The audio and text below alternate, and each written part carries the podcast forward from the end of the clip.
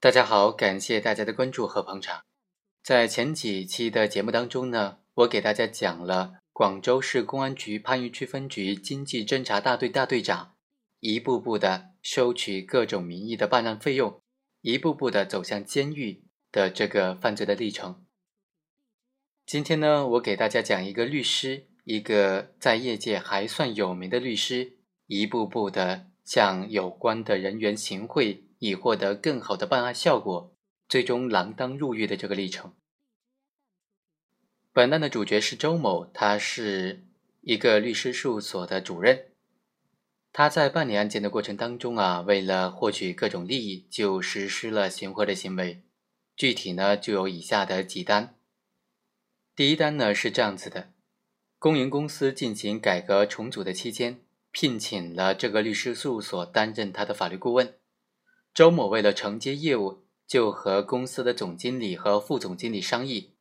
商定以华法律师事务所从公营公司获取的律师费当中百分之二十作为有关的费用返还给肖某和杜某这两位总经理和副总经理。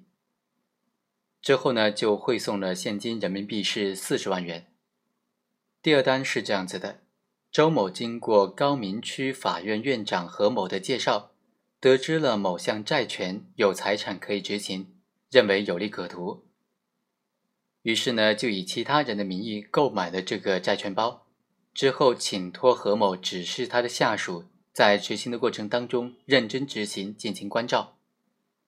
就这样，周某在执行的过程当中获利三百多万元，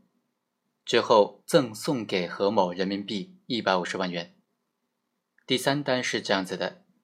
华法律师事务所代理某个案件的时候，一审败诉之后上诉到广东省高院。周某为了争取二审能够胜诉，就请托了高明区法院的院长何某为他疏通关系。这期间赠送了人民币现金是一百三十万元。第四单是这样子的：当时时任顺德区法院院长的何某，得知到广东省检正在派员调查。东方公司的案件当中，在诉讼过程当中存在的腐败的问题，因为他和周某在这个案件当中涉嫌了腐败的贿赂，恐怕遭到调查，所以呢，将这个事情告诉了周某，周某就请托何某为他向检察机关相关人员疏通关系，以避免被调查，并且同意提供相关的费用，于是呢，就先后四次向何某汇送了人民币一千万元。一审法院就认为周某构成行贿罪，判处了有期徒刑十一年，并处罚金人民币一百万元。一审判决之后，周某就提出上诉，主要的理由认为：第一，本案应当定性为单位行贿，周某他只能够作为这个律师事务所的直接负责的主管人员承担相关的刑事责任。首先，这个律师事务所是具备单位犯罪的主体资格的；第二，周某作为这个律师事务所的主任，在合伙人会议授权范围之内的行为和决策，对外都代表了律师事务所。原审认定周某的行为没有经过其他合伙人的商量决定，由他自行决定和处置，他的行为不代表这个律师事务所的这个决策和意志啊，这显然是没有依据的。所以，辩护人认为本案应当定性为单位犯罪。第三个理由是。周某行贿的资金，它是来源于这个律师事务所的，行贿的目的是为了这个律师事务所单位的利益。但是原审认定周某和这个律师事务所的资金有重合，他行贿的资金来源于个人，行贿的目的是为个人谋取利益，显然是没有法律依据的。第二，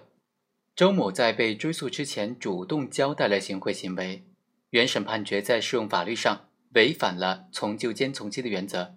错误的适用了二零一五年十一月一日才施行的刑法修正案九，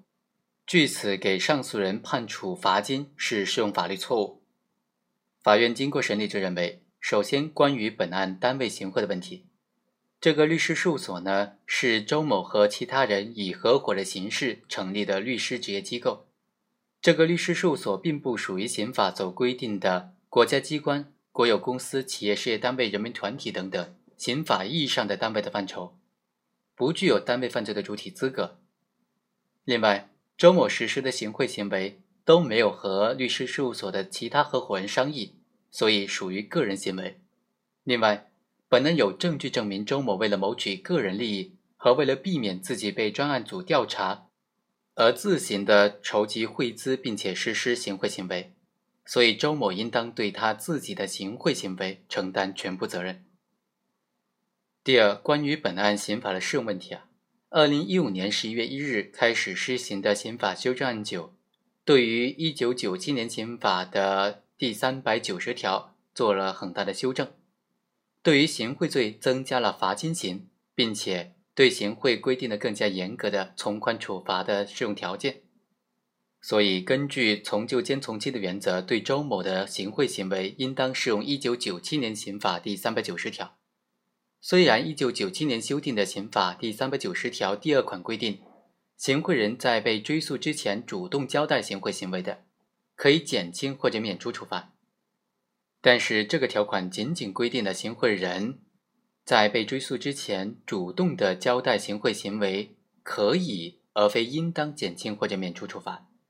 因此呢，还应当结合行贿人的犯罪事实、主观恶性、行贿行为造成的社会危害性等等情节。综合来考量是否决定对行贿人予以减轻处罚。在本案当中呢，周某身为法律工作者，知法犯法，为了获取不正当的利益而向司法人员和国家工作人员行贿，破坏了国家机关特别是司法机关的公正性和廉洁性，社会影响呢是特别的恶劣，而且行贿金额达到一千三百二十万元，数额特别巨大。根据周某所犯的行为啊。不足以对他减轻处罚的，因此二审法院认为周某构成行贿罪，原审判决适用刑法修正案九关于行贿罪的有关规定，对周某判处罚金是不正确的，应当对周某判处没收个人财产。所以呢，二审法院改判周某犯行贿罪，判处有期徒刑十一年，并处没收个人财产人民币一百万元。在这里啊，我必须和大家再简单的介绍一下。刑法修正案九对于三百九十条做了非常大的修改。修改之前的刑法第三百九十条规定啊，对犯行贿罪的，处五年以下有期徒刑或者拘役；因为行贿谋取不正当利益情节严重的，或者使国家利益遭受更加重大损失的，处五年以上十年以下有期徒刑；情节特别严重，则处十年以上有期徒刑或者无期徒刑，可以并处没收财产。行贿人在被追诉之前主动交代行贿行为的，可以减轻处罚或者免除处罚。然而呢，刑法修正案九修改之后的刑法第三百九十条就变成了这样：对于犯行贿罪的，处五年以下有期徒刑或者拘役，并处罚金；因为行贿谋取不正当的利益情节严重，或者使国家利益遭受重大损失的，处五年以上十年以下有期徒刑，并处罚金；情节特别严重的。或者致使国家利益遭受特别重大损失的，处十年以上有期徒刑或者无期徒刑，并处罚金或者没收财产。行贿人在被追诉之前主动交代行贿行为的，可以从轻或者减轻处罚。其中犯罪较轻的，对于侦破案件、对于侦破重大案件起到关键作用的，或者有重大立功表现的，可以减轻或者免除处罚。从前后对比来看呢？刑法修正案九对于行贿犯罪啊，它增加了罚金刑，并且呢规定了更加严格的从轻减轻制度。按照之前的那个刑法呢，首先是没有罚金制度的。第二，只要行为人在追诉之前主动交代行贿行为的，就可以减轻处罚或者免除处罚。然而修订之后的刑法呢，就变成每一个量刑档次都必须并处罚金，并且呢。行贿人即使在被追诉之前主动交代行贿行为的，只是可以从轻或者减轻处罚，并且呢，对于犯罪较轻的、对侦破案件有重大关键作用的或者重大立功表现的，才可以减轻或者免除处罚。好，以上就是本期的全部内容，我们下期再会。